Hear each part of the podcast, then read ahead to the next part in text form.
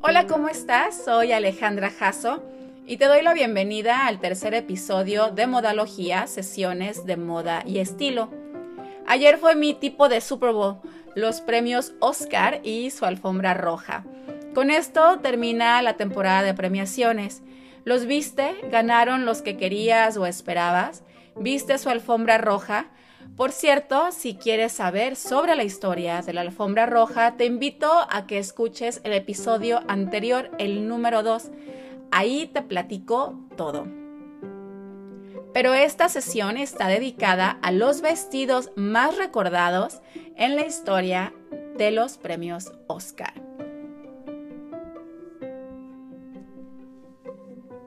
La primera entrega de los premios se llevó a cabo en 1929 y fue una cena íntima para celebrar la excelencia en el trabajo cinematográfico. Ayer se celebró la entrega 92 y de íntimo no tuvo nada, pues es un evento que es visto en más de 200 países. Pero en todos estos años hay una cosa que no ha cambiado, la moda que llevan los asistentes al evento atrae tanta atención como los premios mismos, o incluso más, porque en su alfombra vemos las tendencias de moda y belleza que estaremos replicando en los siguientes meses. Además, nos regala grandes momentos de estilo que se quedan grabados en la memoria de los premios Oscar, su historia y su moda.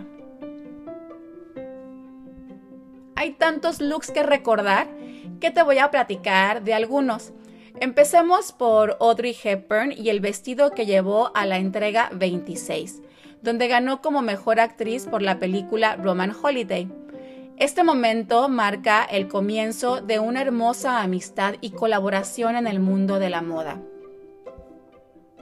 Los Oscar de 1954 fue la primera vez que Audrey usó un vestido de Givenchy en público.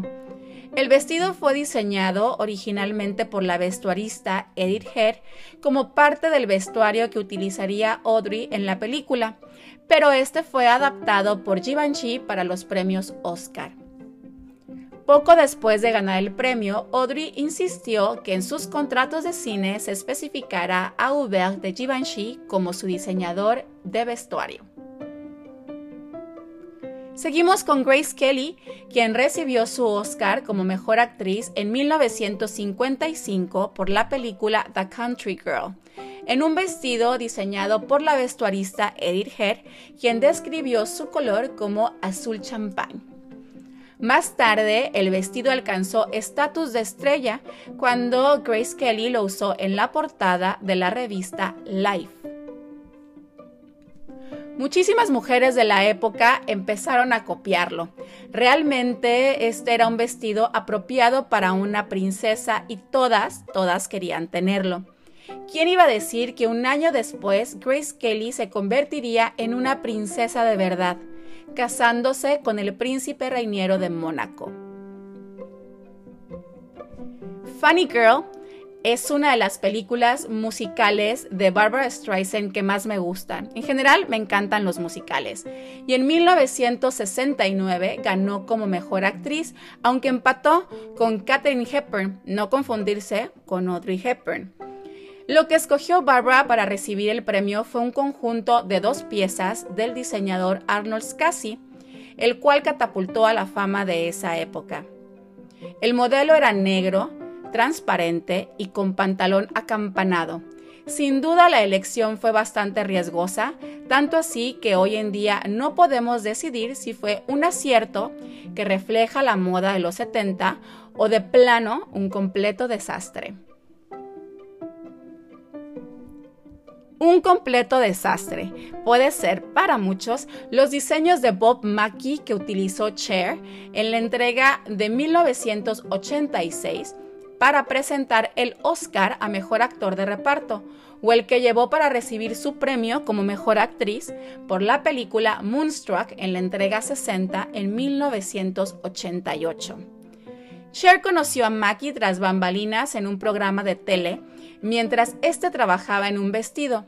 Se hicieron grandes amigos y Mackie empezó a trabajar diseñando gran parte del vestuario que Cher ha utilizado a lo largo de toda su carrera. Generalmente está en las listas de las mejores vestidas en las entregas de premios. No me refiero a Cher, me refiero a Nicole Kidman. Su aparición en la alfombra de 1997 con un impresionante vestido verde ácido de Christian Dior, diseñado por John Galliano y de inspiración asiática, ayudó a cimentar a Nicole como ícono de la alta costura. Sin duda, siempre es una de las más esperadas en las alfombras de las premiaciones. El debate continúa si el tuxido blanco oversize y al revés que llevó Celine Dion en la entrega 71 fue una revelación en la moda o un total desacierto. Diseñado por John Galliano para Christian Dior y accesorizado con fedora blanca y lentes de sol, unos Ray-Ban con diamantes, lamentablemente siempre aparece en los listados de los peores vestidos en la historia de los Oscar. Yo creo que todo este tiempo ha sido mal interpretado y fue adelantado a su época. Recuerdo haberlo visto desfilar y a mí personalmente me encantó y me sigue encantando. Bjork en 2001. ¿Quién puede olvidar el vestido de cisne que llevó la cantante con todo y los seis huevos de avestruz que fue depositando en la alfombra roja mientras caminaba por ella? Este vestido fue diseñado por Marjan Pejowski. Sin duda, nada apropiado para la ocasión, pero fue tan divertido que inspiró muchas parodias y disfraces de Halloween. El vestido sacado de los archivos históricos de Valentino, que llevó Julia Roberts cuando ganó su Oscar como mejor actriz en la cinta Erin Brockovich en 2001 marca el comienzo de una nueva era en la moda. El uso de alta costura vintage en la alfombra roja. El vestido negro con cintas blancas y ribetes que utilizó pertenecía a 1982, pero tenía una belleza atemporal que se vería fabuloso en cualquier década. El diseñador Elisab se convirtió en un nombre reconocido después de que Halle Berry eligió su diseño para su gran momento. Ganar el Oscar a la mejor actriz en 2002 por la peli Monsters Ball, en la entrega 74 y hacer historia al convertirse en la primera mujer afroamericana en ganar un Oscar a la mejor actriz. También hizo una declaración de moda inolvidable.